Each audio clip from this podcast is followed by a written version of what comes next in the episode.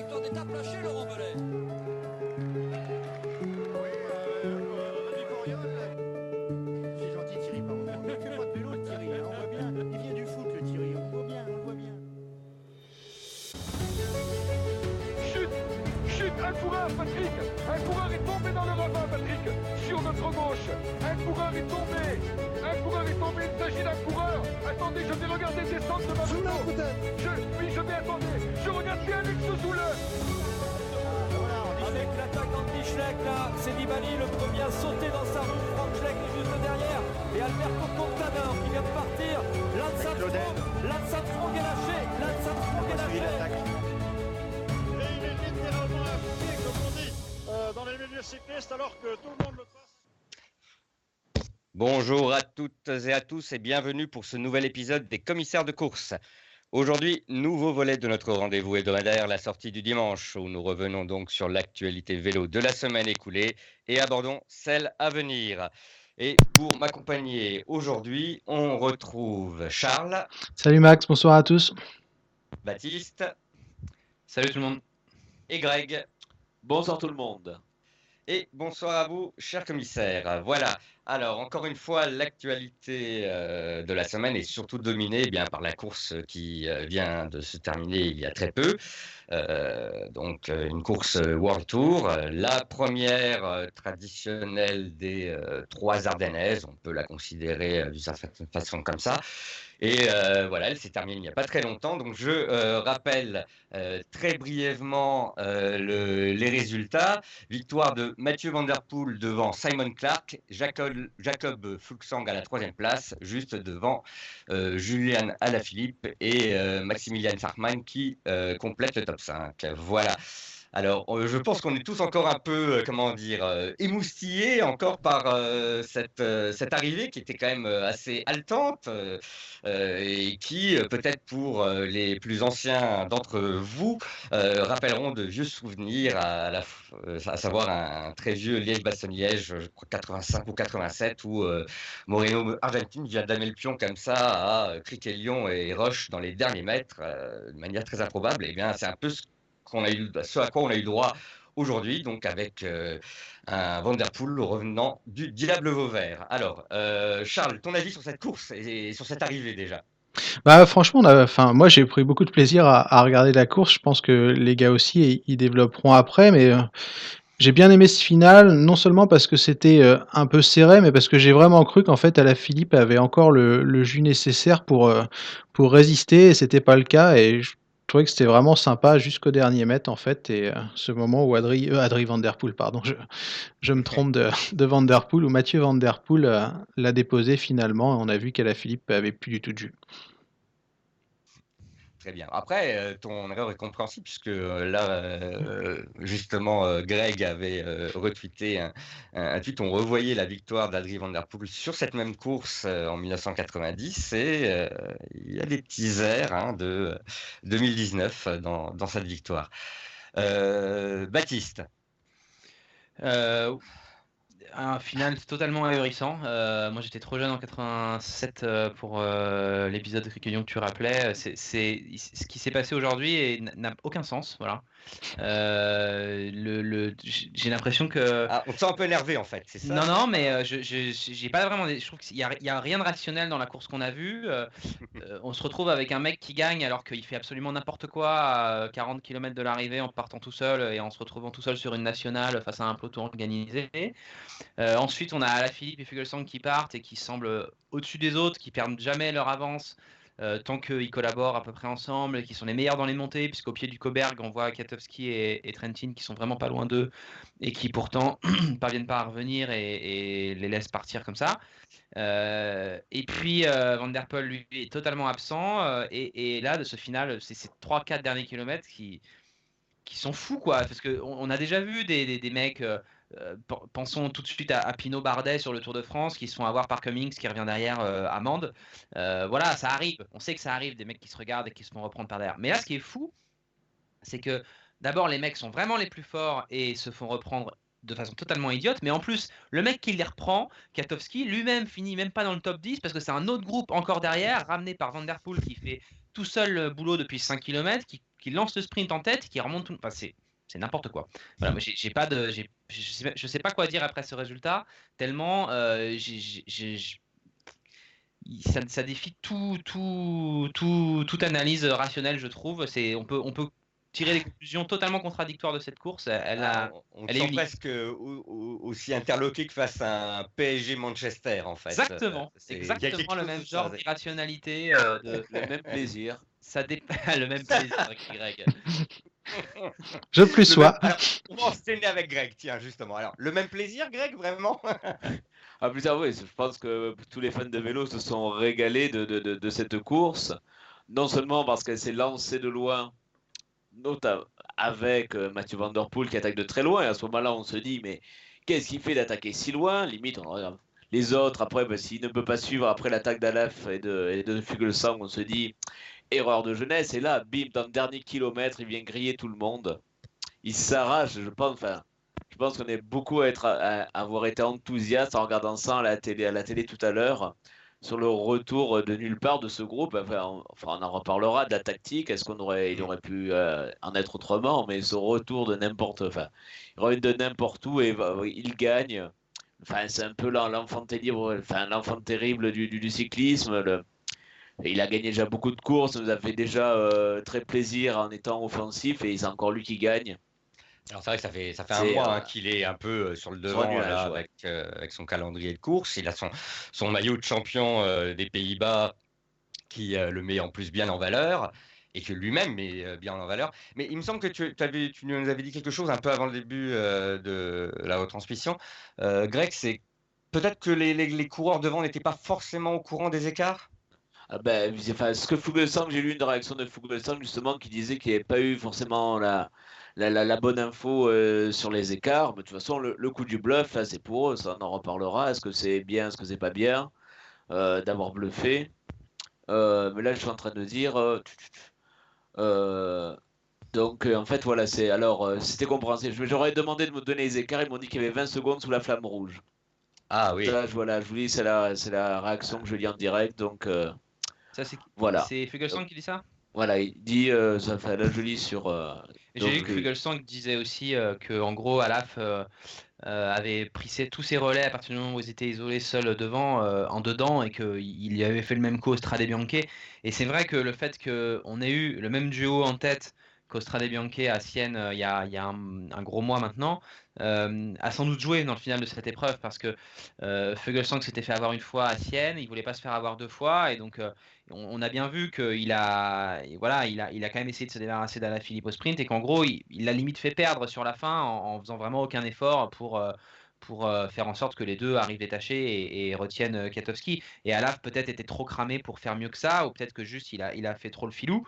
ce qui est sûr, c'est que ces deux-là, ils sont, voilà, ils sont ils vont pas beaucoup, enfin, ils ont pas l'air très copains, quoi, à mon avis. Après, ça, Mais on avait quand même l'impression que c'était les, les, plus forts. Enfin, Charles, tu voulais intervenir euh, là-dessus, peut-être sur euh, la façon dont ils avaient euh, eux-mêmes pas si mal collaboré pour, pourtant au début de leur entreprise. Bah, sur Fugelsang, en fait, ouais, sur ce que disait Baptiste, je me demande si Fugelsang, il n'a pas été à tort conditionné par l'Estradé, où il pensait que justement, tu l'as dit, Baptiste la Philippe était un peu en dedans. Il a essayé de l'attaquer, ça n'a pas marché, au final, il s'est fait contrer. Est-ce que là, il s'est pas dit la même chose? Et au final, s'il avait roulé, il aurait battu Alaf parce qu'on a vu qu'au sprint, à la Philippe, il, était, il a fini derrière Fulsang. Ouais, et il était cramé. C'est un peu ce qu'il dit. Hein, il dit euh, enfin, pour moi, il avait plus de chance aujourd'hui, tu vois, parce que enfin, Alaf paraissait vraiment, vraiment cramé. Et je me demande s'ils n'avaient pas été ensemble euh, au Stradé, Fugelsang, pardon, aurait peut-être roulé et au final, il aurait peut-être gagné l'Amstel. La, ça reste très bancal, hein, mais c'est. Après, c'est pas le même sprint à deux. Euh, la Philippe était quand même au-dessus. Là, il, lance parce qu'il voit Van Der Poel revenir et après, il est cramé, il se rassoit parce qu'il voit que la victoire lui échappe et puis moralement, il prend un coup gigantesque sur la tête. Je pense qu'on peut pas préjuger de ce qu'il aurait fait au sprint face à Fuglsang euh, au vu de ce qu'il a fait dans ce sprint euh, très, très étrange là qu'on a vu tout à l'heure. Mais alors, euh, est-ce que c'était pas finalement une erreur? Certains pensent que c'était une erreur finalement, que Calaphilippe a fait peut-être un peu n'importe quoi en voulant partir aussi, aussi vite. D'autres disent au contraire que c'était très bien joué parce que c'était en réaction après l'attaque de Vanderpool qui donc à ce moment-là devait se remettre lui-même de ses efforts et ne pouvait pas réagir et il avait réussi à l'isoler. Mmh Bon, euh, moi je trouve que, on va dire en tout cas jusqu'à 2 km de l'arrivée, c'était parfaitement bien joué. hein. Non mais Et, euh, attends, Max, il y a à aucun moment, Fugel- à aucun moment, Fugelsang et Alaphilippe doivent se faire reprendre. Jamais. Hmm. Jamais, jamais, jamais. Ils On ont, euh, ils ont 20 secondes d'avance sur Katowski à 2 km de l'arrivée et au moins 30. On a, bon, les- on- je dis des écarts au, au minimum, minimum. Ils ont sans doute même plus. Mais minimum 20 secondes sur Katowski et 30 sur le groupe Montrepool. À au- aucun moment ils doivent être repris. C'est 100% de leur faute s'ils sont repris. Donc c'est bien joué jusqu'à 2 km de l'arrivée. Et après ils font totalement n'importe quoi. C'est ça. Oui, ils se font pas reprendre parce qu'ils sont en bout de course, ça c'est important à noter. Ils se font reprendre, comme l'a dit Baptiste, parce que bah, ils jouent au plus malin et au final, se euh, ouais. bah, ils ont perdu. Quoi. Oui, parce que ceux, enfin, ceux jusqu'à 2 km de l'arrivée qu'on pouvait critiquer, c'était les autres qui s'étaient euh, piégés, qui n'arrivaient pas à s'organiser. Il faut se souvenir que pendant un long moment, derrière, ça ne s'organise pas. Les, les Charmin, ça s'attaque. Charman a attaqué, Bardet a attaqué. Il y a eu plusieurs petites attaques et derrière, le groupe de poursuivants, euh, c'était le groupe des perdants et ils Ouais. n'arrivaient pas à s'organiser. Il y a un long fait. moment comme ça, on se disait, euh, ben, c'est cramé, derrière, ça ne s'organise pas. Et pendant Alors- longtemps, on s'est dit, ils reviendront jamais. Justement, à ce propos, euh, hi- histoire de ne pas rester euh, forcément que euh, sur les principaux coureurs là, dont on a déjà parlé, qui, c'est vrai, avaient le droit peut-être à une place un peu particulière parce qu'ils ont, ils ont pesé sur la course. Mais euh, euh, on- par exemple, euh, on peut parler aussi de la stratégie assez étrange des, des EF Drapac qui étaient quand en surnombre justement dans ce groupe de poursuivants là, qui était entre 30 et 50 secondes euh, des, deux leaders à ce moment-là. Euh, ils ont fait rouler principalement Clark, euh, alors que finalement c'est lui qu'on retrouve sur le podium hein, parce qu'il a, effectivement intelligemment sprinté en suivant la bonne roue, on va dire. Mais ce qui était bizarre, c'est que finalement, dans cette équipe, on aurait pu imaginer, alors déjà un autre choix tactique, et puis aussi euh, qu'ils réagissent d'une manière peut-être un peu plus offensive que toujours en réaction. Bah Clark est sorti après.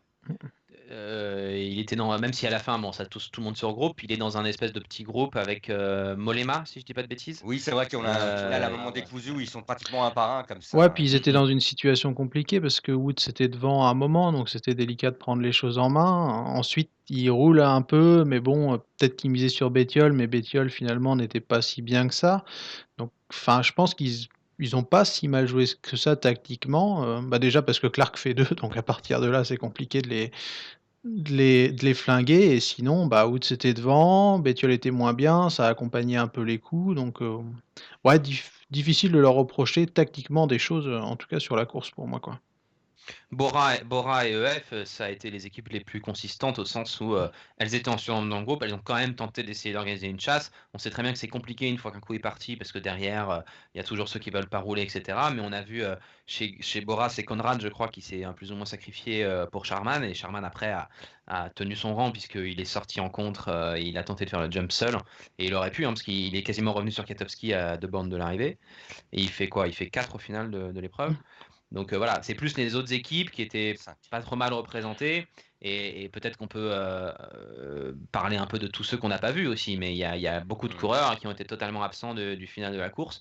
Au moins Education First et Bora, on les a vus. Mais juste pour Charman, euh, peut-être la seule erreur, excuse-moi Max, ouais, juste la Oui, seule erreur, on en parlait justement avant l'émission, qui a été faite, c'est qu'il était mal placé au moment où Alaf sort, et du coup on voit qu'il est très fort dans le final, et c'est peut-être ça le problème, en fait, il aurait dû être un peu plus vigilant, un peu plus en tête de course, mais ça c'est aussi l'expérience. Je pense que s'il Oui, y a une erreur, pour moi, elle est plus là. Quoi. contretemps. Ouais, Il a roulé oui, en oui. Pasteur là, est, revenu là-dessus aussi plusieurs fois, Ouais. effectivement. Mm. Euh, c'est vrai que euh, c'est, il a fait beaucoup de kilomètres tout seul et euh, il l'a payé malgré, tout. Il, finit quand même dans, le top 5. Ça, montre que voilà, effectivement, il était, il, était bien costaud. Non, bah après, c'est, pas les, les, déceptions. Je pense qu'on peut voir, effectivement, tu disais justement un peu avant le début de l'émission aussi, Baptiste, nous a remarqué que le top 6 de l'année dernière, par exemple, est totalement absent. Euh, Mhm. cette année, des, non seulement dans euh, les résultats bruts, mais même des débats en général. hein, on les, on, on les a pas vus, hein, euh, les Valgren, Kosiger, Gasparato. Alors certains pour des raisons très différentes. Euh, là, ils- par exemple, le trio qui était, euh, qui avait fait le podium l'année dernière était cette année dans l'équipe Dimension Data. Bon, ça, on sait que cette équipe a fait un mauvais, fait un mauvais début de saison. Ces coureurs-là n'étaient pas spécialement forcément attendus. Bon, bah, ils, ont confirmé le peu qu'on attendait d'eux. C'est un peu ça. Euh, Greg? Bah oui, c'est un peu le malheureusement pour eux, hein, c'est un peu le, euh, le, running gag, la team dimension d'attaque, y a vraiment très très peu de résultats, hein, quels que soient les coureurs, et pourtant, tu l'as, voilà, ce qui est marquant, c'est le contraste par rapport à l'an dernier, où ils finissent, euh, il faut 1, 2, 3 l'année dernière, enfin, c'était 3 Valgren, Kreuziger, Gasparotto, Voilà. euh, et puis euh, là, plus rien, quoi, plus personne. Donc, euh, je pense qu'on y reviendra parce que je vois mal euh, redresser la barre. Et pour, pour enchaîner, d'ailleurs, quatrième, Sagan et cinquième, Valverde. Donc, euh, c'est un peu la malédiction finalement bah, des, des- des cinq premiers de l'année Voilà. dernière. On peut aller jusqu'au sixième avec, euh, Oui. avec Wallens. hein. Valence, ouais. Aussi, oui. Voilà. Ouais, on a là ces trois là, les trois parce que les, les Dimension Data on s'y attendait un peu parce qu'ils sont, ils sont nuls depuis le début de l'année. Mais euh, enfin ils sont ils sont nuls, ils sont vraiment à la ramasse depuis le début de l'année. Valverde, bon Sagan on s'en doutait un peu vu sa saison, Valverde totalement euh, passé au travers, on l'a pas vu de la course. Euh, c'est très étonnant et c'est assez inquiétant même euh, parce que même s'il avait jamais réussi à gagner l'Amstel, il a toujours pas réussi à gagner l'Amstel. Euh, c'est sa semaine quoi. Donc à, trois jours de Liège et à une semaine, à trois jours de la Flèche pardon et à une semaine de Liège, c'est très inquiétant je trouve pour lui. Je trouve chaud. Enfin, mais même Sagan, l'image de Sagan lâché si facilement aussi, je trouve que c'était euh, assez, enfin, assez, assez alarmant son état de forme parce que le voir lâcher très tôt et euh, de cette manière, on le voit vraiment lâcher à la pédale. euh, c'est assez surprenant, hein, ça, ça, ça, c'est dans la, malheureusement pour lui, c'est dans la, dans la lignée hein, de son début de saison un petit peu décevant. Ouais. Et moi, je me demande, euh, avant de passer la parole à Charles qui voulait intervenir, euh, juste voilà, pour parler de Sagan, si, euh, parce que euh, apparemment les déclarations autour de, de lui lui-même sont pas très rassurantes. Hein, il sait pas trop ce qui lui arrive, il comprend pas. euh, il, voulait se tester là sur ses dernières courses pour tenter de, bah, voilà, de redresser la barre et de sauver un peu cette saison en retrait. Mais j'ai l'impression que en fait, c'est depuis cette chute du Tour de France quand même qui, qui avait l'air assez grave. Hein, on n'a pas trop épilogué dessus, mais finalement, elle, avait- elle était loin d'être anodine. Depuis, il, s'en est jamais vraiment remis. Alors euh, je ne sais pas si dans quelle mesure cette chute a joué un rôle, mais un peu pas possible que que voilà, elle ait joué un rôle euh, assez important finalement dans euh, la reprise de la saison et euh, bah, le, retard peut-être de, forme finalement qu'affiche euh, actuellement Peter Sagan. Charles. Ouais, ouais, Sagan, je pense qu'il y a un gros problème de motivation. Il l'a déclaré à plusieurs reprises. des fois, il se fait chier sur un vélo et j'ai l'impression que ça se ressent. Peut-être qu'il s'entraîne pas autant qu'il devrait, qu'il fait pas les sacrifices qu'il faisait avant et que bah, du coup, forcément, ça, ça pardonne pas sur des, courses aussi dures que ça. Pour Valverde, on est dans un cas de figure un peu différent. Finalement, tous les ans, on se demande si Valverde est sur le déclin et je crois que cette année, en dehors de la perf de, l'Amstel, on l'a vu en retrait en Catalogne, on l'a vu en retrait un peu plus tôt également, et Baptiste l'a dit, là on arrive sur ces courses, je, je le vois pas gagner ni Liège ni, euh, ni la Flèche, et juste pour finir rapidement sur les déceptions, je vois Feu qui pointait la loto de Jumbo, moi j'ai été super euh, surpris et déçu de Wout van Aert aujourd'hui, on l'a pas vu du tout. Je l'ai aperçu dans le peloton à un moment à genre 50 bornes de l'arrivée, et après plus rien. Mm. C'était C'est une mauvaise curieux. année pour les, pour les Flandriens en général qui Ouais. venaient On voit Van la. Barbarte non plus hein, n'était pas à son, à son aise puisque Nassen. euh, Voilà. Mm. Et pour eux, c'était, en tout cas, GVA l'avait clairement annoncé, c'était pour lui encore la dernière occasion de briller sur les classiques. Ben, il s'est passé le coche. Voilà. Par contre, dans les bonnes surprises, bien, on, peut parler de certains petits jeunes qui, qui ont montré bout de leur nez, qui ont confirmé tout le bien qu'on pouvait penser d'eux, euh, donc euh, notamment bah voilà, euh, le, le Björn Lomrecht et Valentin Madouas, hein, qui font euh, tous les deux un, un joli top 10. Très intéressant. Euh, globalement, de toute façon, on a eu voilà, trois Français quand même dans, dans le top 10, avec aussi Romain Bardet, qui revient bien après sa chute sur le Tour de Catalogne. On l'attendait peut-être pas d'ailleurs finalement aussi bien. Euh, globalement, on peut dire que c'est une bonne performance d'ensemble euh, quand même pour les Français, malgré la déception euh, peut-être qu'on peut ressentir pour Alaphilippe. Euh, voilà, je voulais savoir parce que, votre avis sur voilà, ces petites bonnes surprises, que vous les attendiez forcément, pas forcément. Alors voilà, Benjamin n'est pas ici. Euh, lui nous aurait dit forcément que Madouas. oui, il voilà, Madouas, Voilà. Il l'attendait, il le voulait. Ben, en tout cas, on peut, on lui passe le bonjour et on sait que voilà, il est, il est très content de la performance de Madouas. Euh, Qu'est-ce que vous en avez pensé vous? Mais c'est vrai qu'on l'a- on, on- on regarde avec curiosité, on attendait avec curiosité qu'il se frotte une course au World, World Tour parce que sa première saison pro l'année dernière était, était prometteuse. Donc c'était un peu un des tests. hein, euh, donc ben, test plutôt réussi. Donc on, attend avec impatience les prochaines échéances pour Madouas. Hein, on rappelle, lui, il est de 96, Lambrecht doit être de 97, il me semble. Donc, euh, voilà, normalement, ben, tout l'avenir, euh, tout leur avenir pro est devant eux et euh, on les attend sur ce genre de terrain. Finalement, Lambrecht, on l'imaginait peut-être d'ailleurs au départ plus grimpeur, mais finalement, se révèle plus à, l'aise sur ce genre de terrain. Euh, et, après, j'ai envie quand même de vous poser une question sur ben, le vainqueur, dans le sens où pas forcément sur ben, l'impression qu'il vous a montré là sur cette course, ça vous en avez déjà pas mal parlé, mais sur peut-être le, le, futur qu'on peut imaginer pour lui, puis pour euh, une réflexion peut-être pour élargir le débat, une réflexion plus générale, c'est euh, l'impression quand même qu'une page se tourne et qu'on a l'impression de voir bah, des habitués, euh, comme on le disait, qui peu à peu disparaissent et, voir d'autres noms surgir maintenant sur le devant de la scène pour, pour les courses d'un jour. voilà, avoir un peu votre impression sur pour vous, qu'est-ce que ça augure, augure de l'avenir? Que pensez-vous de l'avenir sur route pour Mathieu Van Der Poel? Comment vous l'imaginez pour la suite? Charles? Bah, je pense qu'il s'annonce doré, l'avenir de, Mathieu Van Der Poel sur la route, à condition qu'il le veuille, parce qu'on sait qu'il est très attaché au cyclocross et qu'apparemment le Tour de France, c'est, pas trop son truc, si j'ai bien compris. Donc l'an prochain, il va viser le, titre olympique en VTT, si je me gourre pas. Donc je pense qu'on en saura plus à, partir de là. Et sinon, pour l'avenir à, court terme, on en parlait justement avant l'émission. Je sais pas trop ce qu'il va faire. J'imagine qu'il y aura une reprise au, au bout de la, de la Mayenne, comme d'hab. Il aura un titre de champion des Pays-Bas à défendre. Ensuite, on on verra. Vous parliez des mondiaux. C'est vrai que s'il est sélectionné, le parcours euh, en Angleterre peut lui convenir. Donc, euh, à voir s'il fera les Canadiennes aussi. Je ne sais pas trop, mais il y a encore de belles choses, à mon avis, cette année pour euh, Mathieu Van Der Poel. Ouais. Oui, Baptiste. Bah, moi, je vais, peut-être vous surprendre, mais moi, je, pense que l'avenir va être difficile pour Mathieu Van Der Poel. Parce que il va. plus durer devant lui maintenant.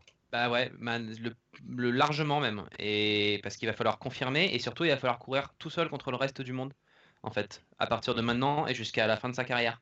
Euh, maintenant tout le monde a compris, le mec il est surpuissant, il va beaucoup trop vite au sprint, donc il aura tout le temps systématiquement la pancarte. En fait c'est Sagan quoi. Oui, c'est Sagan réincarné. Ça fait penser un peu au début de la carrière de Le mec, c'est n'importe quelle course auquel il va, dont il va prendre le départ, il sera favori. Point. Voilà. Et sauf que ça, c'est bien, mais c'est pas ça qui fait gagner des courses. Et c'est même plutôt un handicap en fait pour gagner des courses. Euh, paradoxalement, c'est peut-être la meilleure chose qui peut s'arriver à la Philippe en fait, euh, Van der Poel.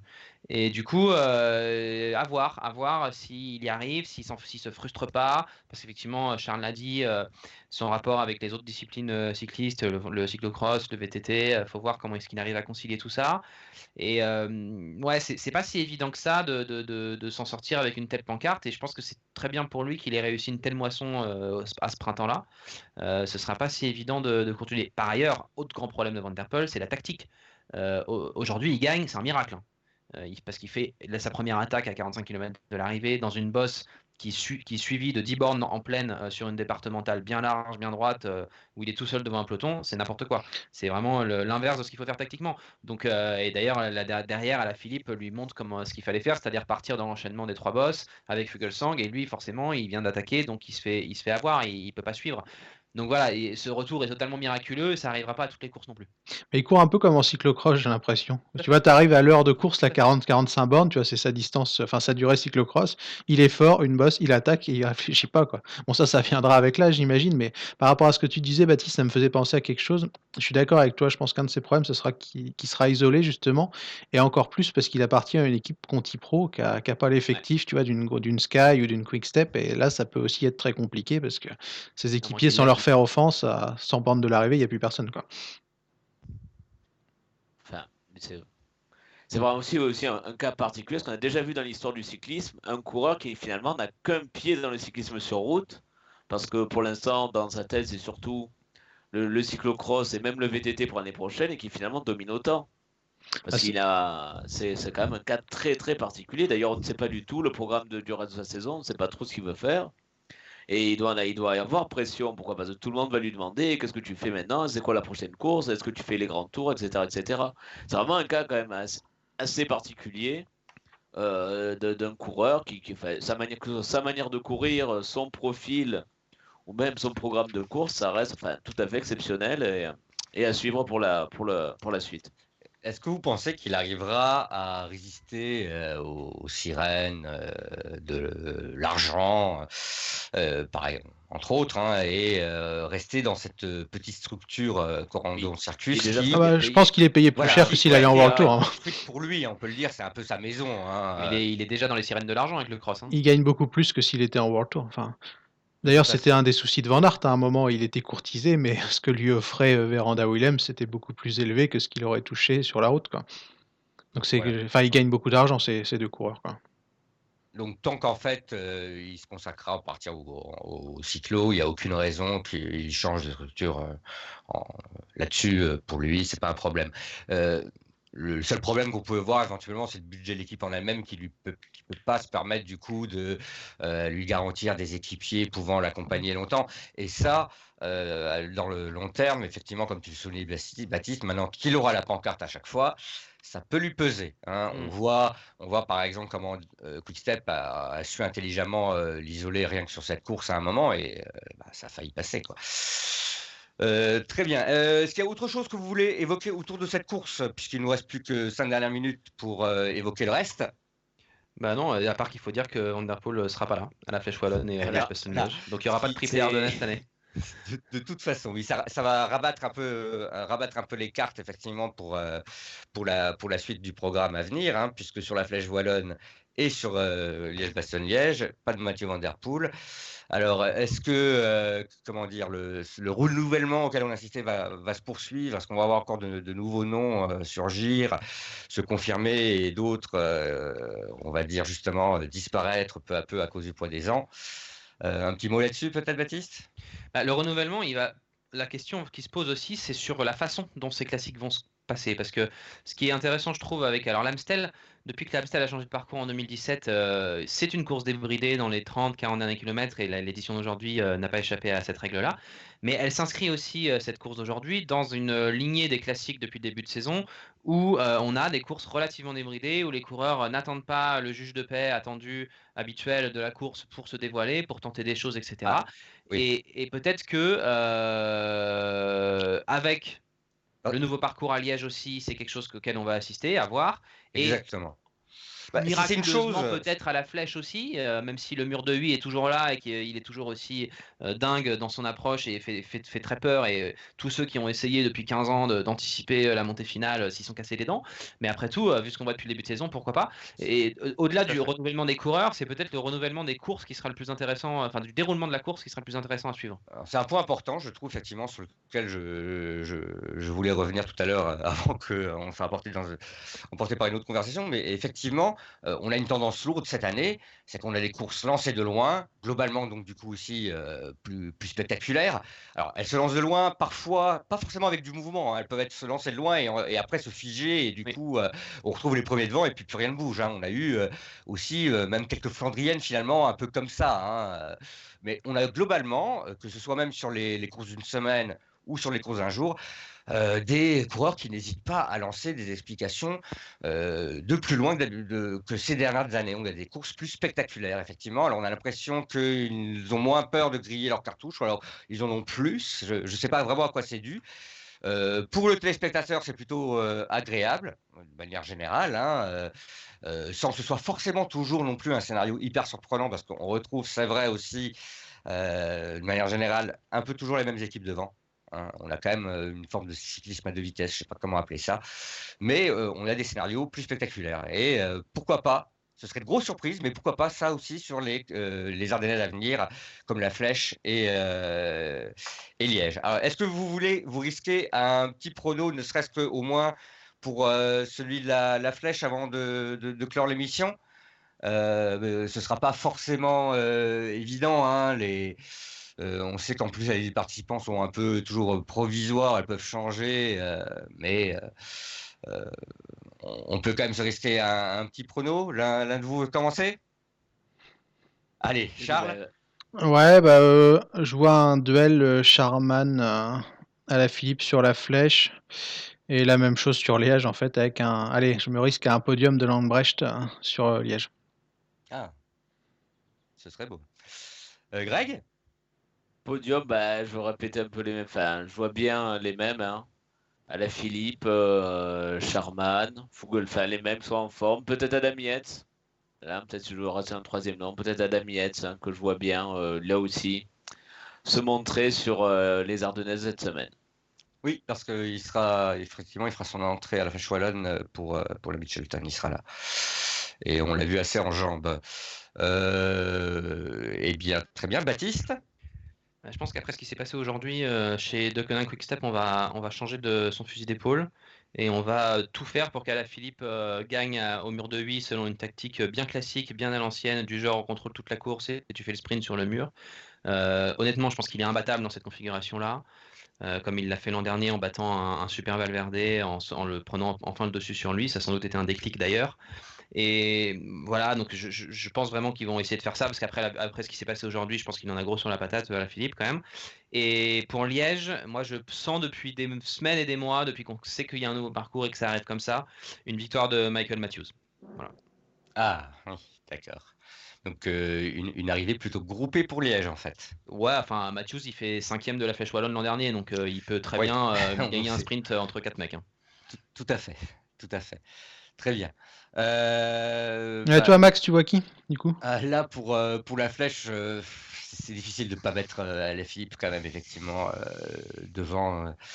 je pense qu'en plus, il sera encore un peu en meilleure forme là que sur l'Amstel, où peut-être qu'il lui manque encore quelques kilomètres à cause d'un tour de Pays Basque qu'il a dû qu'il a dû en fait euh, interrompre euh, à, cause de sa blessure. Donc euh, là, je le vois, je le vois devant pour, pour la flèche. pour Liège-Bastogne-Liège, j'imagine par contre un scénario plus ouvert. nous verrons pourquoi pas un second couteau, voilà, quelqu'un qu'on n'aurait pas forcément vu venir euh, comme ça, un Michael Woods, par exemple. Nous le souffle, euh, tu parles de Woods, tiens, c'est marrant, on nous le souffle sur le chat, euh, quelqu'un avec qui, qui a fait une très bonne perf avec Woods il n'y a pas si longtemps, Romain Bardet, qui a été très rassurant aujourd'hui et qui est dans un Liège ouvert. il est déjà monté sur le podium à Liège, alors pourquoi pas Exactement, il est en sortant en même temps qu'avec Woods, ils étaient sur le podium tous les deux. Tout à fait. Voilà. Très bien, bah écoutez, le verdict la semaine prochaine. D'ici là, j'espère que nous aurons droit à de belles courses. Voilà. Eh bien, l'émission touche à sa fin. N'hésitez pas à laisser commentaires, pouce bleu euh, si ça vous a plu. On se retrouve donc euh, très bientôt pour un nouvel épisode. D'ici là, portez-vous bien et à très bientôt. Au revoir. Au revoir. Au revoir.